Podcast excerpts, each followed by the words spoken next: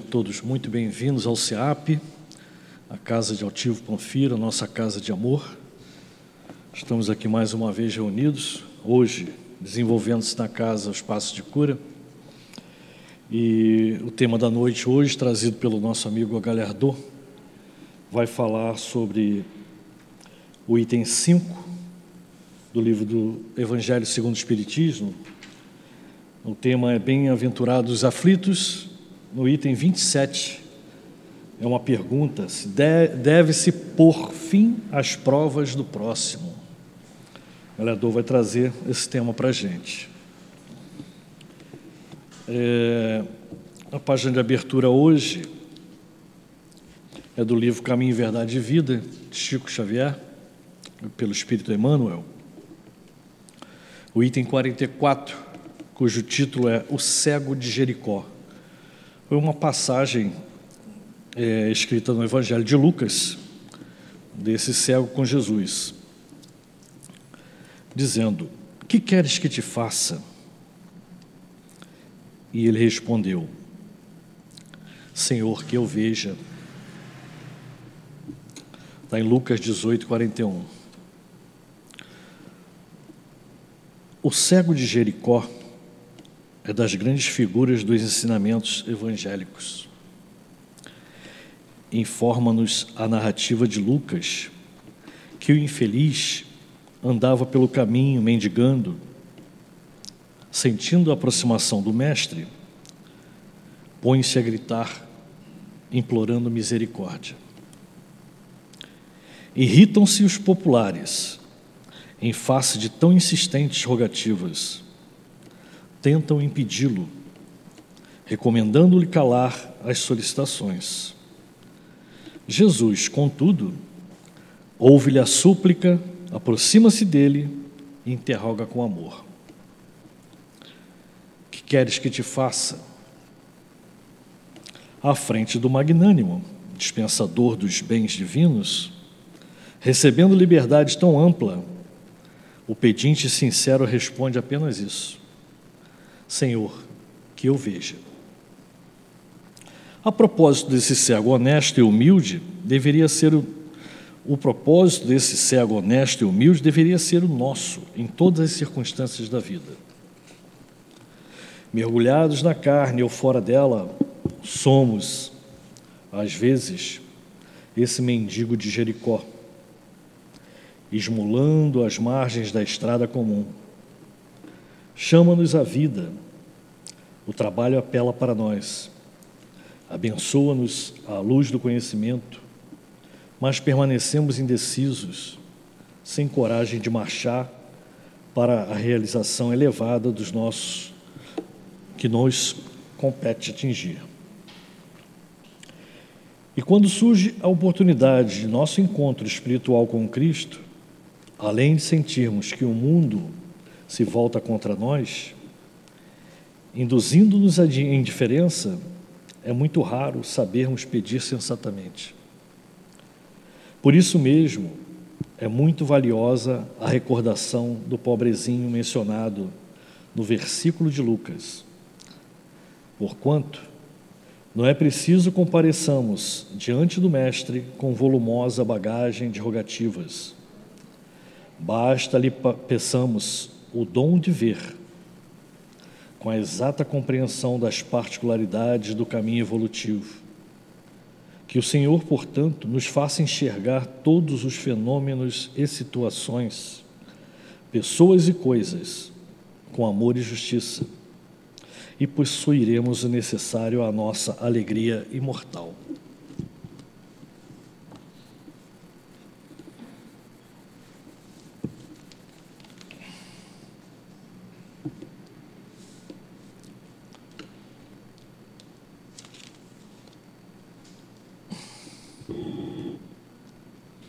Queria pedir só que eu esqueci de falar sobre celulares. Se alguém por acaso não puder desligar, que coloque em vibracol. Tá? Os avisos eu vou dar no final da reunião.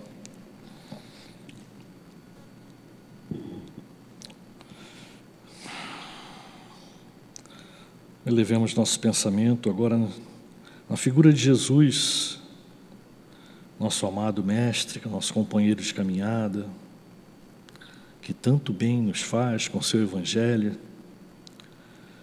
Vamos pedir aos Espíritos, colaboradores desta casa, Espíritos trabalhadores no bem, que hoje nos visitam, junto aos passos de cura para aqueles que nos procuram.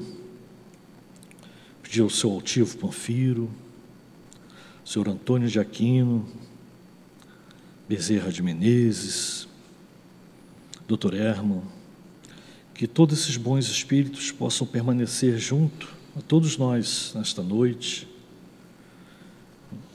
nos intuindo, intuindo nosso palestrante para que ele possa trazer todos os seus conhecimentos sobre o tema de hoje.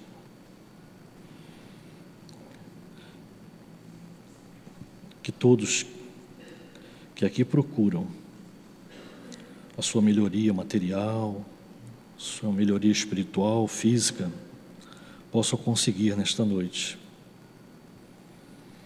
Assim, senhores, em nome de Jesus, mas principalmente em nome de Deus, pedimos a permissão para início da reunião desta noite. Que assim seja.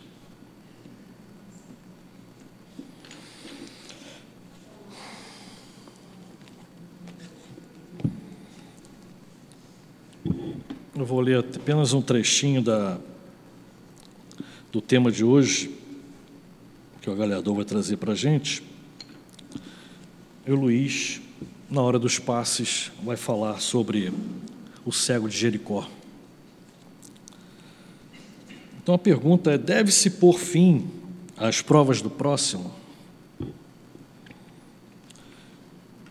Deve-se pôr um fim às provas do próximo quando se pode ou é preciso, por respeito aos desígnios de Deus, deixá-las seguir seu curso? E a resposta dos Espíritos é: Nós vos temos dito e repetido muitas vezes que estáis nessa terra de expiações para concluir as vossas provas, e que tudo o que vos acontece é uma consequência das vossas existências anteriores, os juros da dívida que deveis pagar.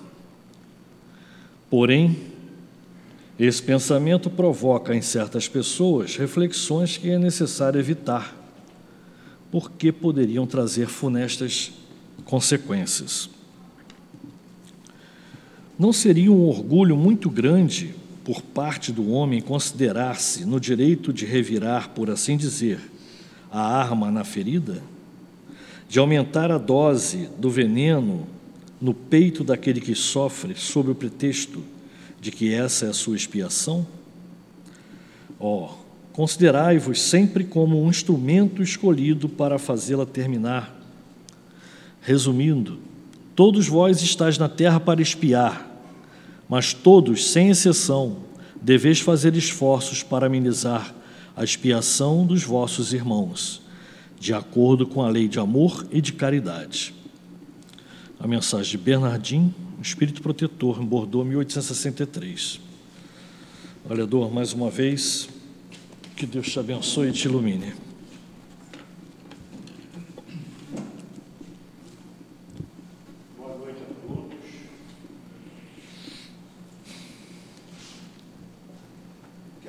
Nosso querido mestre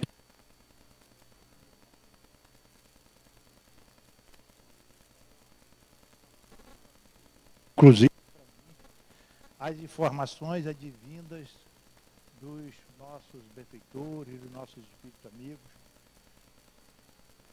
a casa de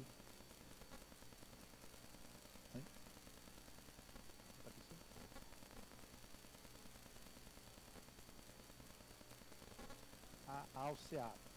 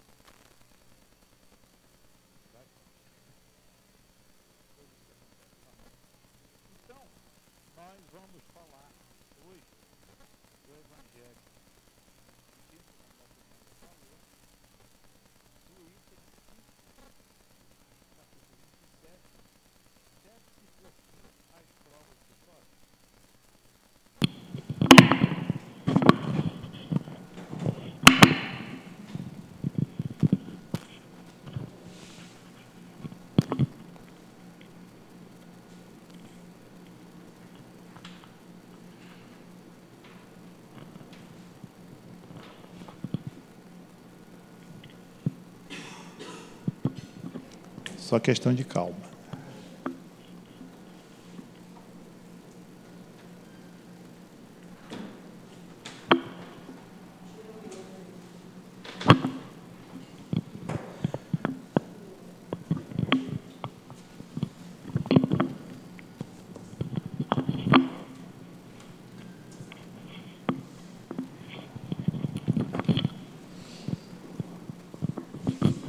Bom, então, deve-se por fim às provas do próximo.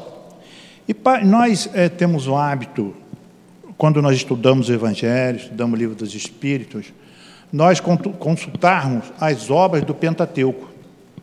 Então, nós sempre estamos, participamos, como a doutrina espírita nos orienta, do que o nosso querido irmão Allan Kardec trouxe para cada um de nós, de que é constantemente estarmos é, aprendendo, estudando, colocando em prática as obras advindas dos Espíritos para cada um de nós.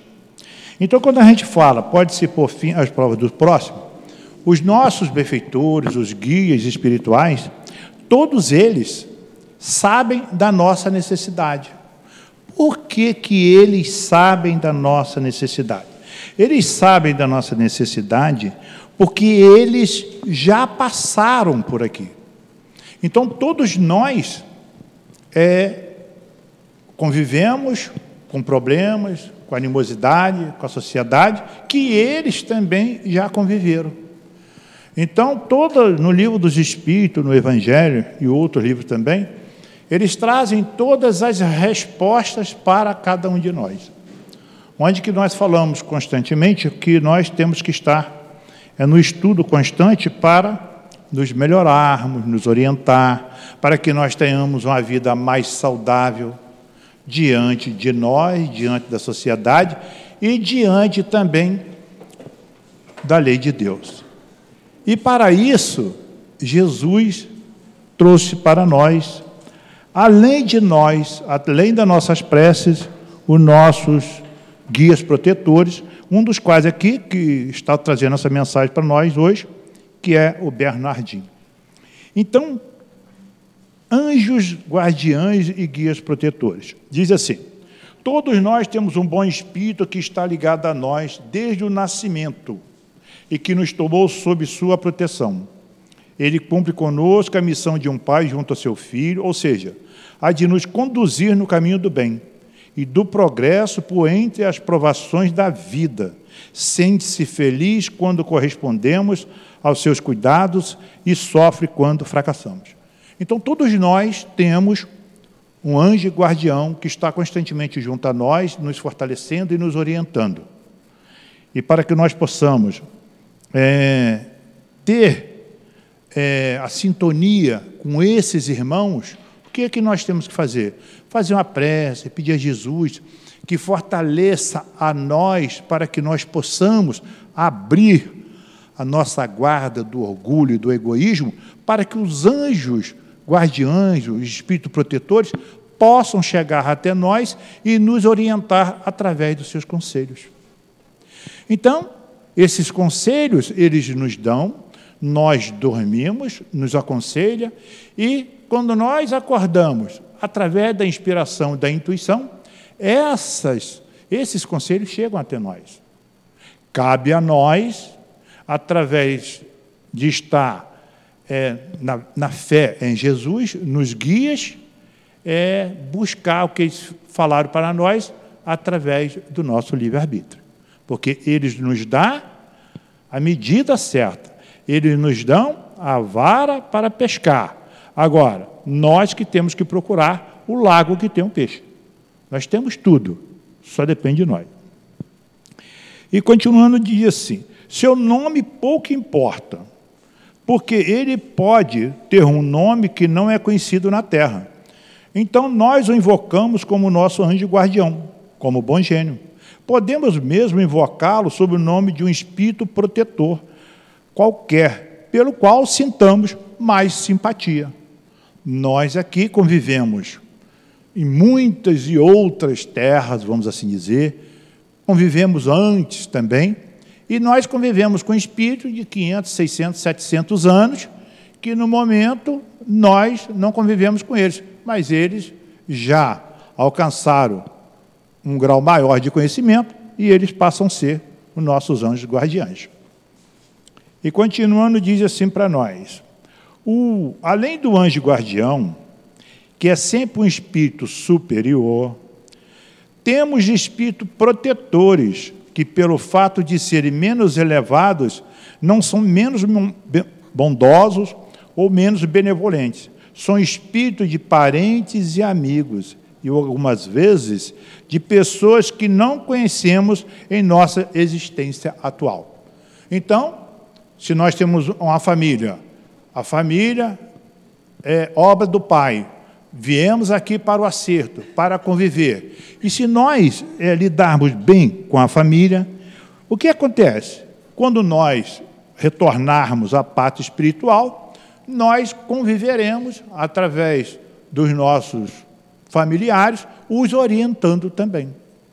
É por isso que nós temos que estar constantemente em prece, pedindo orientação, pedindo fortalecimento, compreensão, para que nós possamos, além de vencer as nossas provas, nós lidarmos bem com todos os nossos familiares.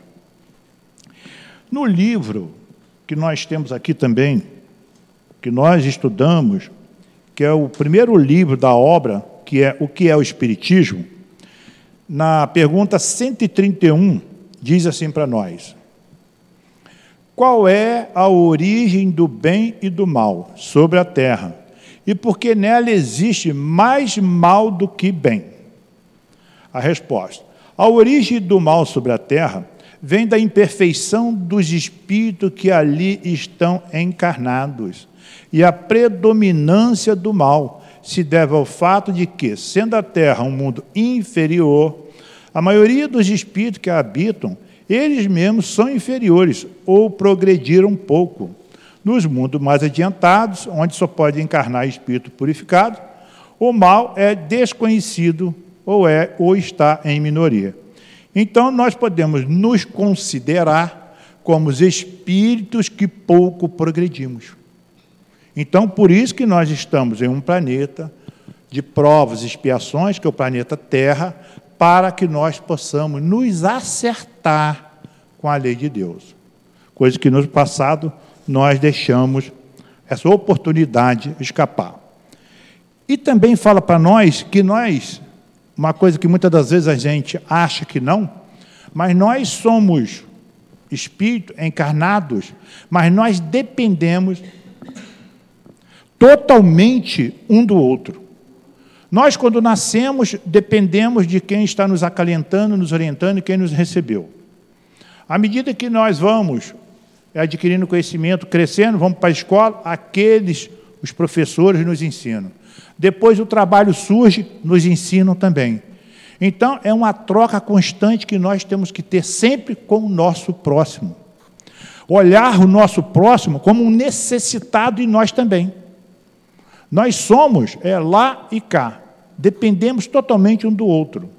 Até quando nós desencarnamos, nós necessitamos de alguém que nos enterre. Necessitamos de alguém que faça uma prece para nós. Necessitamos de qualquer um que nos atenda dentro das necessidades que o planeta exige de cada um de nós. Então, o que nós temos que estar constantemente olhando, se fortalecendo, é que somos totalmente dependentes, mas nós temos que trabalhar dentro de nós a lei de Deus. E na questão do mesmo livro, a 132, diz assim para nós: Qual é a causa dos males que afligem a humanidade? Resposta: A Terra pode ser considerada ao mesmo tempo um mundo de educação para os espíritos pouco avançados e de expiação para os espíritos culpados. Expiação, somos espíritos que nós estamos no reajuste para nos acertarmos. E quando nós estamos nas nossas provas, nós estamos nos testes. Está indo tudo bem na minha vida, tudo ok. Está na hora de passar no teste. Está na hora de fazer o teste. Cabe a mim passar ou não. lastimar ou não. E continuando, diz assim para nós: os males da humanidade são consequência da inferioridade moral da maioria dos espíritos encarnados. Hoje, a doutrina espírita diz para nós que nós estamos constantemente trabalhando o nosso lado moral.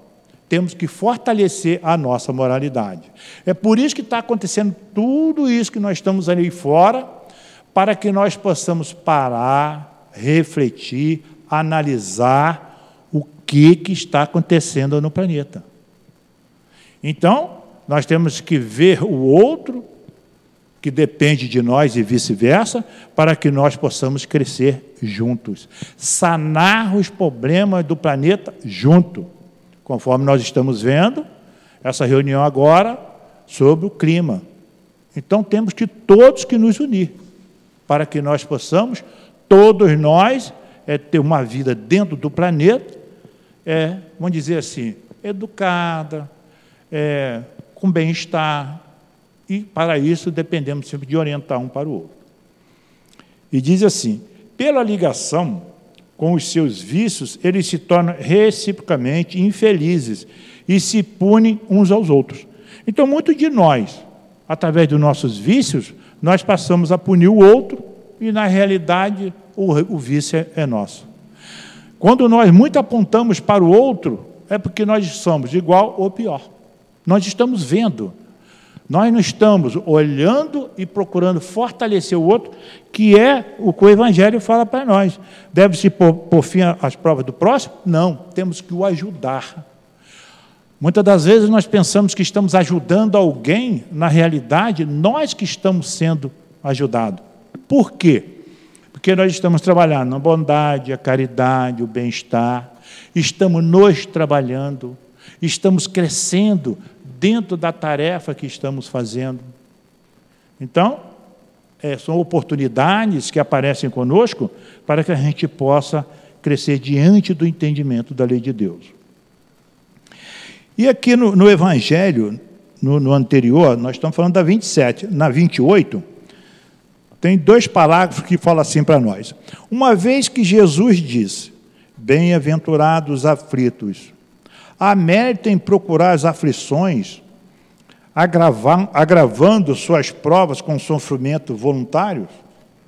Sim, há um grande mérito quando os sofrimentos e as privações têm por objetivo o bem do próximo, pois trata-se da caridade pelo sacrifício.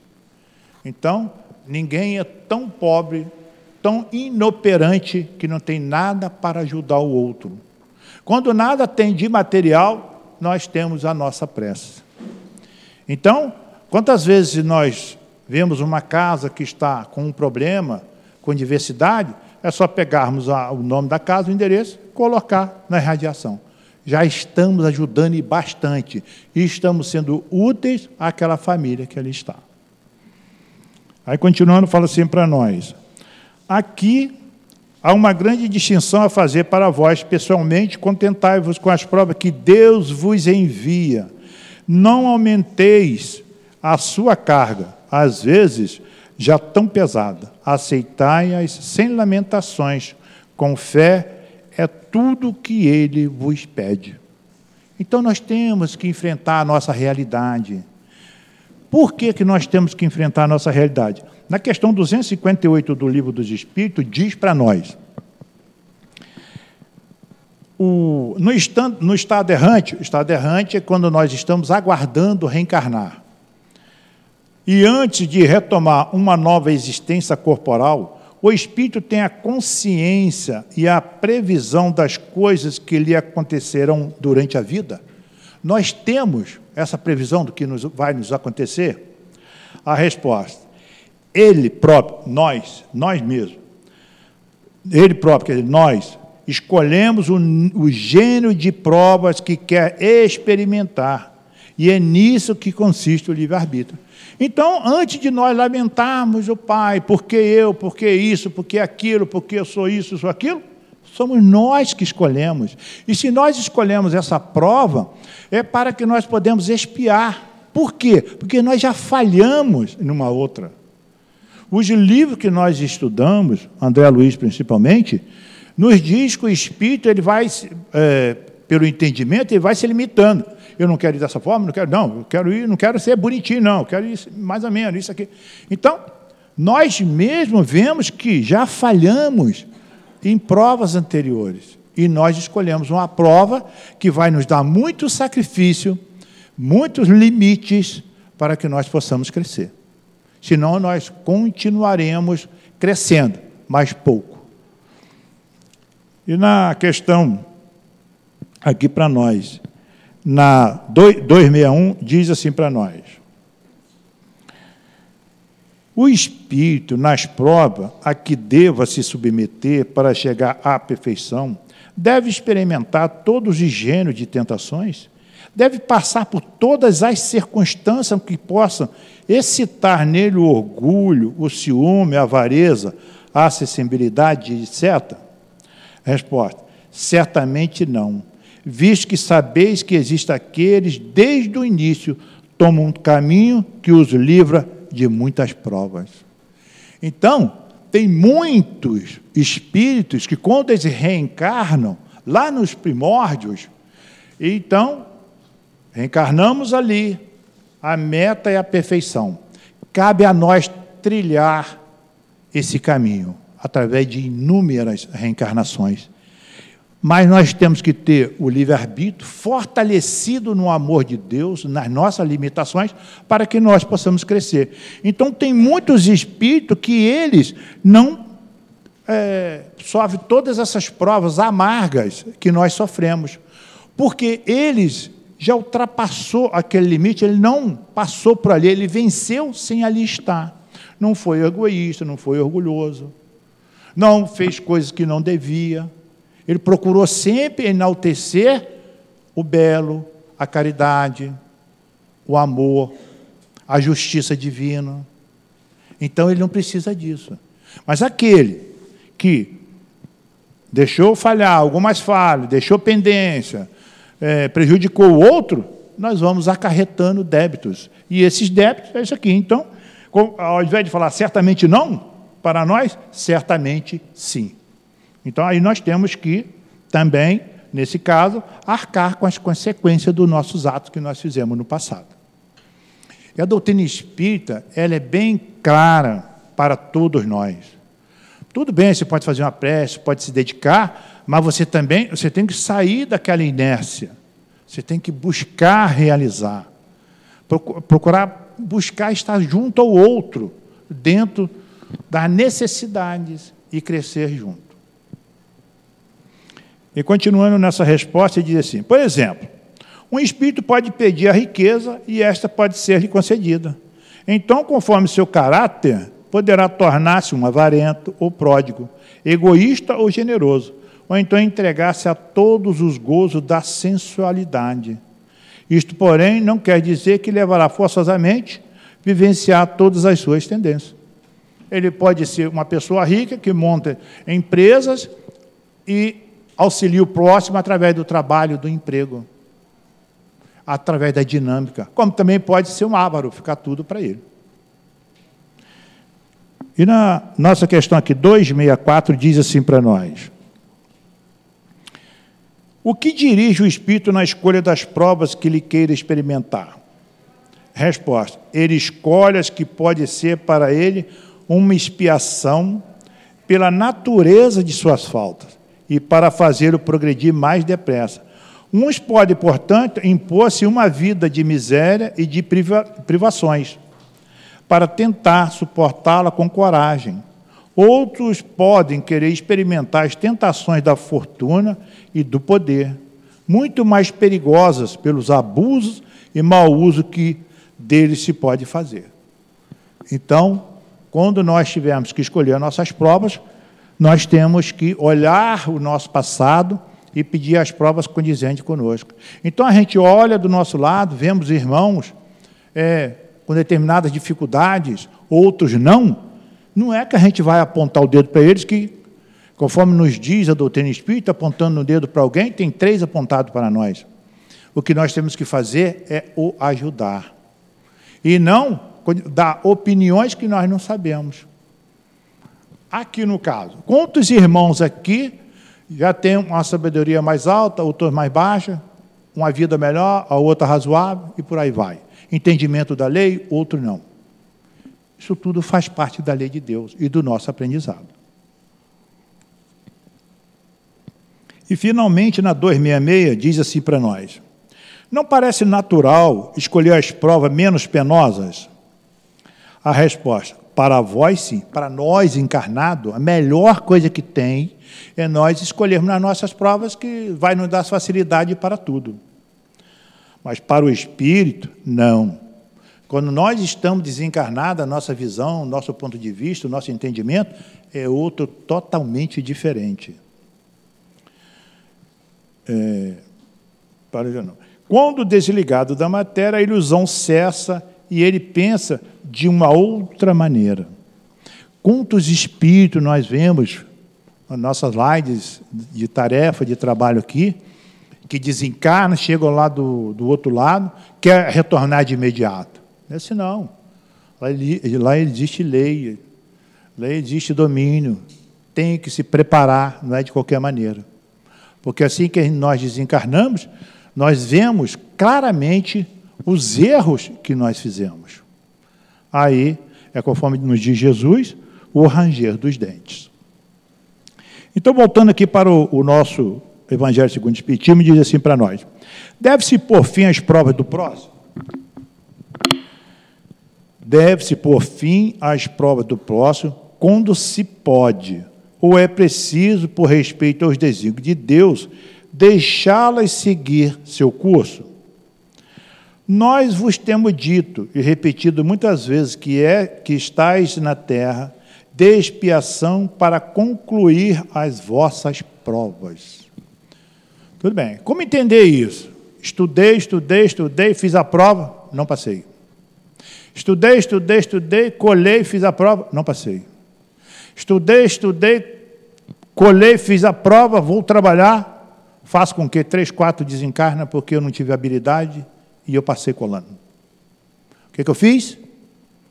Vou ter que, estou em expiação, vou ter que retornar e refazer tudo novamente. Não é assim que acontece aqui conosco? Não passou no teste, volta, estuda e vamos fazer o teste novamente. E continuando, falo assim para nós.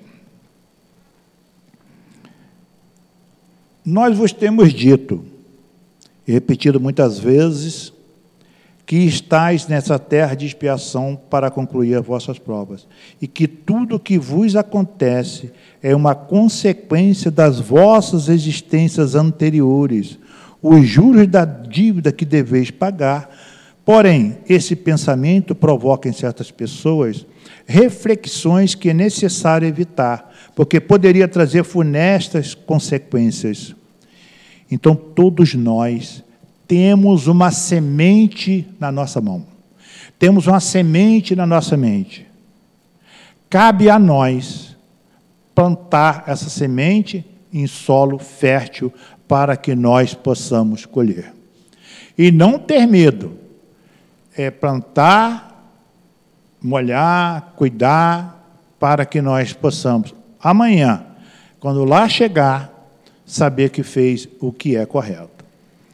Quando nós falamos aqui, por respeito aos desígnios de Deus, nós temos uma historinha aqui que vem muito a calhar para nos ajudar. A reflexão dos domínios de Deus. Imagine uma lagarta. Passa grande parte de sua vida no chão, olhando os pássaros indignada com seu destino e com sua forma. Sou a mais desprezível das criaturas, pensa, feia, repulsiva, condenada a rastejar pela terra. Um dia, entretanto, a natureza, natureza, Deus, pede que faça um casulo. A lagarta se assusta, pois jamais fizeram um casulo antes. Pensa que está construindo o seu túmulo e prepara-se para morrer. Embora indignada com a vida que levou até então, reclama novamente com Deus. Quando finalmente me acostumei, o Senhor me tira o pouco que tem. quando eu me acostumei, que ela quer dizer, é quando nós entramos no comodismo. Desesperada, tranca-se no casulo e aguarda o fim. Alguns dias depois, vê-se transformada numa linda borboleta. Pode passear pelos céus e ser admirada pelos homens. Surpreende-se com o sentido da vida e com os desígnios de Deus. Então, quantos equívocos nós temos, pensando às vezes o que a lei de Deus está nos cobrando, porque eu sou mártir, porque eu sou melhor do que está se passando comigo, e na realidade nós nem sabemos o que o Pai está fazendo conosco. E para isso, conforme Bernardinho falou para nós, nós temos os nossos queridos apoio, que são nossos guias protetores, os nossos anjos guardiães. Que eles vêm sempre ao nosso socorro. Sempre. Eles estão sempre alerta. E aqui no Evangelho, segundo o Espiritismo, no capítulo 26, ele fala assim para nós. É, há uma grande distinção a fazer para vós pessoalmente. Contentai-vos com as provas que Deus vos envia. Então, cada um de nós estamos passando aquilo, aquele momento que é necessário para nós. Ninguém está melhor do que o outro. Então, o que nós temos que fazer é saber, como eu já disse, que o outro somos nós e vice-versa. Então, nós temos que estar sempre atento para que nós não venhamos a cair nas armadilhas que a vida arranja para cada um de nós. E continuando, diz assim: algumas pessoas são de opinião que do momento em que se está na terra para espiar, é preciso que as provas sigam o seu curso. Existe até aquelas que chegam a crer que não só não se deve fazer nada para atenuá-los, como também é o contrário. É preciso torná-las mais vivas, contribuindo assim para que mais sejam mais proveitosas.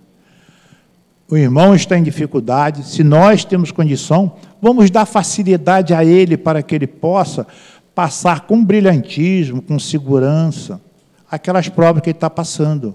Não, se ele está passando essas provas é porque é necessidade dele. Se está fazendo essas provas é porque ele errou no passado. Não temos nada que julgar. Nós temos que procurar é o auxiliar. Eu tenho o hábito de dizer sempre que todos nós, quando nós nos olhamos dentro da casa espírita ou fora dela, dentro da casa espírita no aprendizado e fora dela no exercício, somos todos irmãos, filhos de Deus. Todos nós chegaremos um dia à perfeição.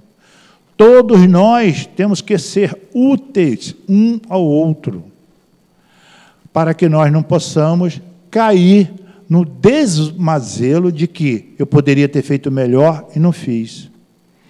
Aí nós temos o exemplo do Dr. Bezerra de Menezes, que ele já poderia ir para outros orbes, outras colônias espirituais, já está liberado e ele não. Ele pediu para que ficasse no planeta Terra, para que pudesse nos auxiliar. Isso aqui. Nós muitas vezes falamos assim: ah, quando eu adquirir muitos conhecimentos, eu vou sair do planeta Terra, vou desaparecer, não quero saber de ninguém. Mas o verdadeiro homem de bem, o homem já bem conhecedor da doutrina de espírito, do amor de Jesus, é o contrário pela ele se torna humilde para chegar até nós. Então nós falamos isso hoje que a gente não tem entendimento. Mas o dia que a gente desencarnar, nós vamos passar a utilizar a humildade conquistada para vir a ajudar ao outro, visto guia protetores, que são os, os nossos familiares. E continuando, fala assim para nós: é um grande erro. Sim, vossas provas devem seguir o curso que Deus lhes traçou. Mas conheceis esse curso? Sabeis até que ponto elas devem seguir? E se vosso Pai misericordioso não determinou ao sofrimento, desde ou daquele vosso irmão, tu não irás mais longe. Sabeis se a providência não vos escolheu? não como instrumento de suplício para agravar o sofrimento do culpado, mas como bálsamo consolador que deve cicatrizar as chagas a sua justiça havia aberto. Portanto, quando um de vossos irmãos foi, for atingido, não deveis dizer, é a justiça de Deus que é preciso que siga o seu curso, mas sim afirmar. Vejamos que meios do nosso Pai misericordioso colocou no nosso alcance para aliviar o sofrimento de meu irmão. O que, que o Pai nos colocou no nosso alcance? Temos saúde, temos uma tarefa, temos braços e pernas, podemos auxiliar dentro do possível. Também não é fazer o impossível, dentro do possível, orientar aquele irmão que ali está. Conforme, muitas das vezes, nós pensamos que estamos orientando uma agora, que nós estamos, como diz o outro, por cima da carne seca, mas nós temos que olhar para trás. Todos nós também já passamos por períodos difíceis da nossa vida. Nessa vida, provavelmente, mas nas outras passadas, eu tenho certeza absoluta que todos nós tivemos os nossos percalços. Porque cada vez que aqui nós viemos, nós crescemos, crescemos, crescemos. E hoje nós já adquirimos o conhecimento de aqui vir e procurar buscar a lei do Pai dentro de cada um de nós. E continuando, fala assim para nós: vejamos se as minhas consolações morais, meu apoio material, meus conselhos poderão ajudá-lo a atravessar essa prova com mais força, paciência e resignação. É que quando nós passarmos o dia, olhar para trás e ver que nós fizemos algo de útil no nosso trajeto daquele dia junto a determinado irmão. Isso aí, aí vou falar assim, ah, então, por causa disso aí, eu vou ter mérito diante de Deus? Nós temos uma pergunta do livro de Espírito que fala para nós: nós viemos aqui para fazer o bem. Nós não estamos fazendo nada mais do que o nosso dever. Então, nós temos que permanecer sempre ativo para praticar o bem. E diz mais ainda para nós: vejamos mesmo se Deus não colocou em minhas mãos a forma de fazer cessar esse sofrimento. Se não foi dado a mim também como prova, ou talvez como expiação, acabar com o mal em seu lugar e colocar a paz. Quantas oportunidades nós temos? Falar de Emmanuel. Emmanuel teve frente a frente com Jesus e não aproveitou a oportunidade. E com isso, ele busca até hoje é, o conhecimento, o fortalecimento. E uma coisa que muito a doutrina espírita nos ensina e nos fortalece no nosso lar é o culto do evangelho no lar. O culto do evangelho no lar, além de fortalecer a nossa família, fortalece também os vizinhos que ali estão. E uma outra mais importante. Se nós começarmos a fazer o culto do evangelho lar e usarmos de sinceridade, dedicação, ele vai se estruturando. Então ele vai chegar a um ponto que as, nós vamos ter como graça o apoio de uma equipe espiritual. E essa equipe espiritual vai falar assim: vamos lá na casa da Galhardor, que hoje ele vai falar sobre livre-arbítrio. Então eles vão trazer aqueles espíritos que lá estão em aprendizado, em dúvida, para assistir aqueles 15, 20 momentos que nós vamos falar do livre-arbítrio. Então, além de nós fortalecer o nosso lar, fortalecendo nossos vizinhos, ainda fortalecemos espíritos desencarnados que não tiveram a graça de ter o apoio de obter essas informações. Porque a doutrina espírita ela está mais acirrada de mais ou menos 80 anos para cá. Então está mais fácil para nós agora. E na em passado, eles não tiveram essa oportunidade. Eles, nós, também não tivemos. Provavelmente nós ouvíamos falar e hoje nós viemos aqui aprender e praticar.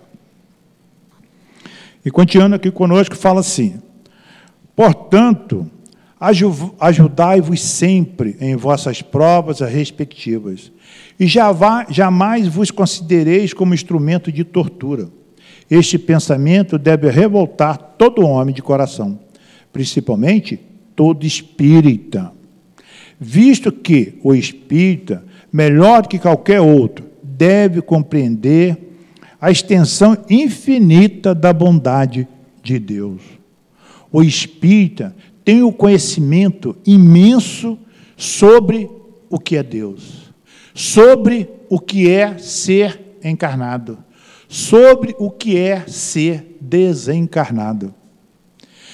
Nós temos conhecimento do suporte que nós aqui angariamos através das provas e expiações, através dessa escola que é a Terra, para que nós possamos nos fortalecer no aprendizado e retornar com mais bagagem e conhecimento.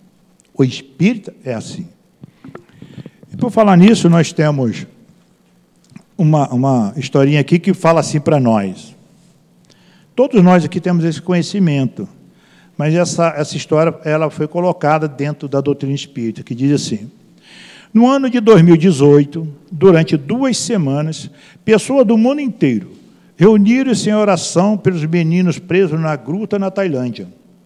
Com profunda agonia, mas ainda mais esperança. Cada um se dirigiu ao Criador segundo as suas convicções, credos e fé. O ser humano transpôs as barreiras que o isolam e deu-se. Cada um deu o que possuía de melhor e funcionou. Então, a humanidade testemunhou que é possível ao homem viver em paz, trabalhar em equipe, respeitar e ser respeitado, considerar muito e ser muito considerado, ser amado e amar, cruzar as aflições com coragem, serenidade e dignidade. Todo o planeta, nesse ano 2018, todos fizeram prece fortale pedindo fortalecimento a esses nossos queridos irmãos. Então, é, se o planeta quiser fortalecer o amor, a caridade, os desígnios de Deus, aqui é fácil. É só nós nos voltarmos para tal. Então, todo o planeta fez isso. Então, sabemos que não é difícil. E com isso, o fortalecimento lá chegou e eles foram salvos. Que continuando fala assim: muitas lições nos foram oferecidas generosamente nesse episódio. Em sincera reflexão, como enquadrar na nossa abordagem diária aos problemas cotidianos o sorriso, a paz e o equilíbrio que manifestam aquelas crianças e o seu líder quando foram encontrados no escuro, sem comer já há dez dias. Neste momento, a humanidade continua a atravessar dramas e pedidos de socorro diários, que parece que nada tem a ver conosco. Alguns questionam-se sobre se será lícito interferir nos planos de Deus se ao evitarmos ou diminuirmos as provas do nosso irmão, não estaremos a privá-lo de sua lição. Então, o que é que nós temos que fazer? Fazer a nossa parte, despertando-nos para a lei de Deus, para a lei do amor, a justiça, a caridade, junto ao nosso próximo, fortalecendo cada vez mais a todos nós. Então, Vimos que é possível. Só cabe a nós é fazer isso. Mas eu não gosto dele, não gosto dela. Então, então quanto mais você ficar nesses apegos, nesses paradigmas, mais você ficará preso ao orgulho ao egoísmo. Procurar vencer, procurar ceder. Conforme vários exemplos nós temos, Quantos irmãos foram achocalhados e eles ignoraram? Isso aí mostra que tudo que vier de ruim não consegue nos infectar, porque nós estamos acima. E que nós temos que trabalhar essa ideia dentro de cada um de nós. Igual tem uma historinha muito rápida também, que o rapaz estava dirigindo e um, um um caminhão do lixo passou, ele era um táxi, passou perto dele e jogou vários lixos do caminhão em cima dele. Ele apenas desviou, o carro ficou sujo. E o passarinho diz: o não vai fazer nada com ele, não vai xingar ele, não vai fazer isso, aqui? Não. O lixo é dele, não é meu. Então, nós temos que colocar na nossa mente é não nos importarmos com o lixo do outro e assim ajudá-lo a descartar esse lixo. Aí tenhamos a certeza de que estamos praticando a lei de Deus, a lei do amor. E continuando, fala assim para nós: o espírita tem a obrigação de pensar que toda a sua vida deve ser um ato de amor e dedicação, porque nós temos o conhecimento. Olha essa história do caminhão de lixo. Nós sabemos que o outro pode estar num momento difícil, o outro pode estar num momento que não está pensando bem. E o que, nós temos que fazer? O orientar, ou então nos afastar e fazer uma prece, para que ele também se sinta bem. Partindo do princípio que ele é nosso irmão. É, Leon Denis, ele fala assim para nós: o espírita tem um compromisso com a virtude. Quais são as nossas virtudes? Inúmeras. O que, é que nós temos que fazer com as nossas virtudes? Trabalhar todas elas. Colocá-las sempre no melhor grau possível. Para que nós possamos não ser pesado nem a nós mesmos. Para quando nós dormirmos, fazer nossa prece, pelos nossos atos durante o dia, pelo trabalho das nossas virtudes, automaticamente nós encontraremos aqueles espíritos de luz e voltaremos radiante. E continuando aqui, diz assim para nós: que por mais que, que ele faça para contrair decisões do Senhor, sua justiça terá o seu curso.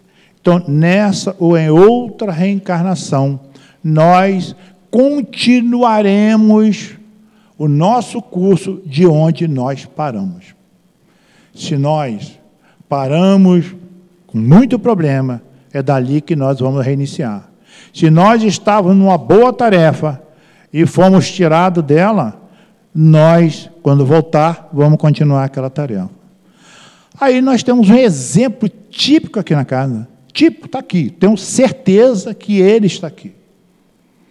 Um espírito, um homem, conhecemos, o altivo, como tem muitos aqui que o conheceu.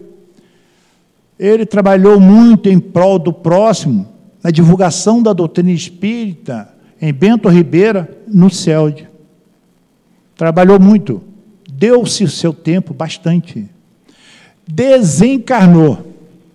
O que, que ele fez? Intuiu ao Newton e muitos outros a que vir e edificar o SEAP, cujo nome Altivo Panfiro. Exemplo típico. Então, quando nós olhamos um exemplo de um irmão desse, é o que nós temos que copiar, procurar copiar o melhor. Quantas vezes nós vimos eles com problemas difíceis, eu nunca vi ele falar que estava ruim, que isso, aqui. Não, está tudo bem, está tudo bom, tudo bom. Então, quer dizer, à medida que você também diz o que é bom, o que é belo, automaticamente você aproxima de você bons espíritos que vêm te auxiliar na solução daqueles problemas que está se passando. E continuando, fala assim para nós: ele pode então, sem temor, fazer todos os esforços para diminuir a amargura da expiação mas é somente Deus quem pode acabar com ela ou prolongá-la, segundo que julgar conveniente. Se nós estamos aqui, em expiação, procurando fazer o melhor, fiz de tudo, não consegui nota 100, mas consegui nota 6. Mas o nosso esforço é contado. Fizemos de tudo, mas não conseguimos. Isso é contado diante da espiritualidade e diante de nós. E assim, não seria um orgulho muito grande por parte do homem considerar-se no direito de revirar por assim dizer, a arma na ferida, de aumentar a dose de veneno no peito daquele que sofre, sob o pretexto de que essa é a sua expiação? Considerai-vos sempre como um instrumento escolhido para fazê-la terminar. Todos nós viemos aqui com um propósito. E esse propósito fomos nós que escolhemos. Então, e aí foi adicionado alguém ao nosso lado para que nós possamos crescer junto a ele. Então, nós temos que sempre colocar na nossa mente o que eu estou passando, fui eu que escolhi. Eu sei que eu vou superar. E para isso, o Pai, conforme nos disse no início, nos deu meios para isso, que são nossos guias protetores. E continuando, fala assim para nós. Resumindo, todos vós estáis na terra para espiar, mas todos, sem exceção, deveis fazer esforços para amenizar a expiação dos vossos irmãos, de acordo com a lei de amor e de caridade. Então, lei de amor e de caridade. Temos que nos dispor, temos que sair do nosso conforto e participar, orientar, estar no meio daquele que necessita de orientação. Nosso tempo já está passando e, e não vai dar para mim ver, ler aqui, mas fica para vocês lerem em casa o, a lição 47 do livro Jesus no Lar, O Educador Conturbado. É uma lição bem, bem ótima para o nosso momento. E, visto que nós aqui estávamos falando de altivo, cujo altivo ele trabalhava com o doutor Herman, nós temos uma mensagem aqui que, na época, o altivo recebeu do doutor Herman que diz assim: Deus é o supremo juiz. O homem sempre se julgou o senhor da própria vida, e por um delírio julga-se senhor da vida do próximo também. Bastaria que ele refletisse melhor sobre isso, para entender que é um direito falso o de dispor da vida do seu próximo, ou mesmo por termo às suas lutas. O espiritista este assunto é de profundo interesse, por muitas vezes, embora não se declare formalmente que o próximo deva desencarnar, encontramos criaturas, mesmo no meio espírita, que julgam ser o momento adequado para que este ou aquele companheiro pare de sofrer.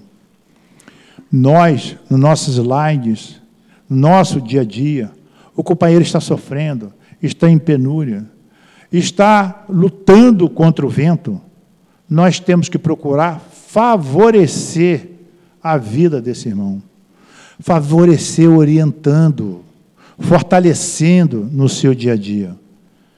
Exemplo típico, obra social Antônio de Aquino, um dos patrões da nossa casa, aos sábados aqui no SEAP. Então, o que nós temos que fazer é fortalecer cada vez mais esses nossos irmãozinhos. Pedimos aqui ao nosso querido irmão mais Dois minutos. Só para nós passarmos aqui da nossa querida irmã Joana Dianes, é, do Divaldo, do livro Vida Feliz, que fala para nós sobre o perdão. Achamos propício é, falar sobre o perdão no final da, do nosso, da nossa conversa. Aqui diz assim: o perdão real é sempre acompanhado pelo esquecimento do mal recebido. Se perdoas, porém te referes ao acontecimento. Está vitalizando o erro. Trabalha a inferioridade pessoal que se fixa da lembrança do sofrimento experimentado e agradece a oportunidade de perdoar. Quanto de nós, às vezes, perdemos oportunidade de nos equilibrar com o nosso próximo, que através de um, coisas simples, aí um fica com ódio do outro. Como evoluir sem os testes de aprimoramento moral? O perdão que agora concedes será o teu padrinho amanhã, quando necessites da benevolência e da desculpa de outra pessoa. Perdoar é sempre melhor para quem o faz. Age sempre assim e viverás. Então, meus irmãos, o que a lição aqui falou para nós hoje é que nós possamos cada vez mais olhar o próximo, vivenciar a vida do próximo nas suas facilidades e nas suas dificuldades. E fortalecer sempre, avante, você conseguirá. E conseguiremos. Uma, uma das ideias do nosso querido irmão Altivo é: o lema dele era prosseguir sempre. Sempre falavam isso. Então, que a paz do nosso querido Mestre Jesus fortaleça cada um de nós, para que nós possamos sair daqui fortalecido nessas ideias da doutrina espírita, do Evangelho, para que nós possamos, lá fora, no nosso dia a dia, ser exemplos vivos àqueles que estão à nossa volta. Que Jesus fortaleça a todos nós nessas vibrações amorosas. Graças a Deus.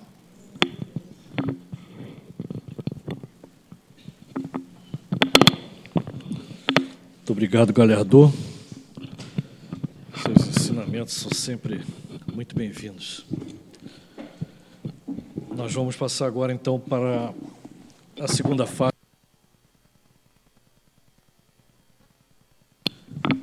É o momento dos passes. E, para tanto, eu peço que os médios se posicionem, por gentileza.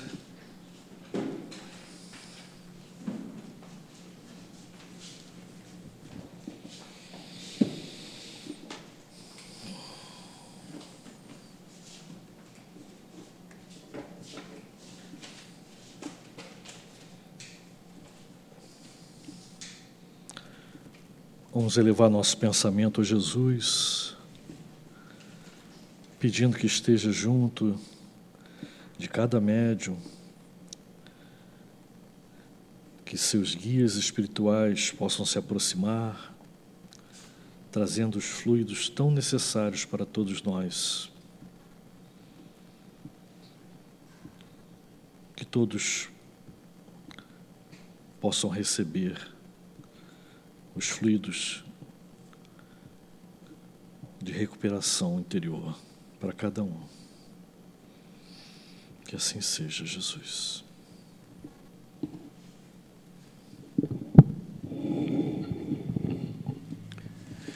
O Evangelho de Lucas contém a passagem do cego de Jericó.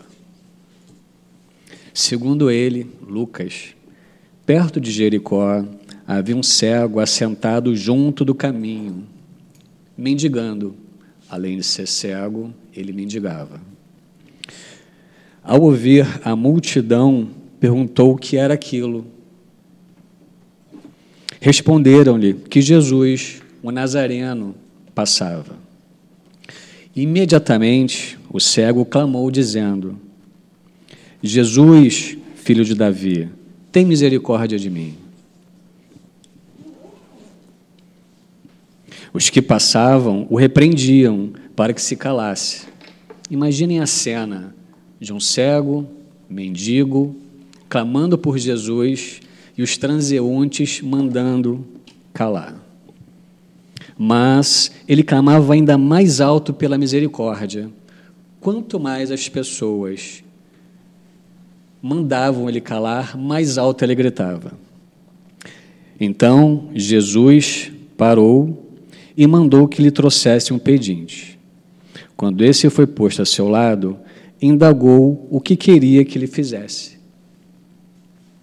O cego respondeu: Senhor, que eu veja. Jesus lhe disse: Vê, a tua fé te salvou. O mendigo imediatamente passou a ver e a seguir Jesus, glorificando a Deus. Meus amigos, nós recebemos de acordo com o nosso merecimento. Essa é a lei. Por isso, a lição desse mendigo cego que esmolava é tão importante para nós espíritas, principalmente. Nesse versículo de Lucas, é tão importante porque mostra o seguinte: não é necessária a multiplicidade de palavras para que nós sejamos atendidos por Jesus. Esse cego não via Jesus, ele não enxergou Jesus, porém a fé dele, a coragem dele, fez com que ele fosse salvo. Em ato contínuo, meus amigos, quantos de nós espíritas temos a coragem de gritar: Jesus, filho de Davi, salva-me? Quantos de nós? Apenas uma frase do cego e apenas uma frase de Jesus sintetiza essa história tão bela, tão bonita. Senhor, que eu veja simples, sincera, corajosa e principalmente humilde, muito humilde. Nós precisamos, ao pedir, ao orar, ao buscarmos Jesus e Deus, primeiramente, sinceridade de coração. Mas que o coração esteja puro, porque não adianta falarmos, esbravejarmos, pedirmos, questionarmos ou ficarmos na posição de pobres coitados. Assim, que entendamos e caminhemos como irmãos e estejamos convictos de que Deus vai fazer o resto por nós, que assim seja.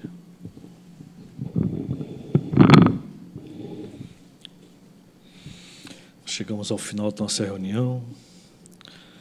Estamos agradecidos a Ti, Jesus, pela oportunidade de estarmos aqui, hoje, reunidos, estudando o Teu Evangelho.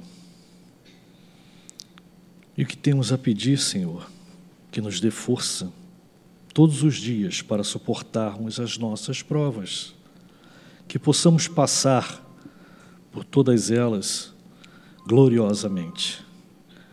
Nos ajude hoje e sempre, Senhor, a ser melhor a cada dia. Para isso estamos neste planeta.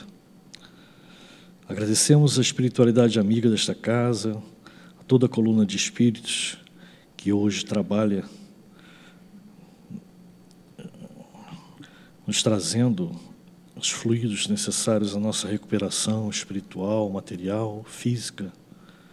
Muito obrigado a todos vocês por estarem conosco, sempre nos ajudando. Seu Altivo Panfiro, Dr. Herman, Dr. Bezerra de Menezes, Irmã Sheila e tantos outros que estão conosco. Muito obrigado. Em nome de Jesus, sobretudo em nome de Deus, pedimos a permissão para termos nossa reunião da noite de hoje. Que assim seja.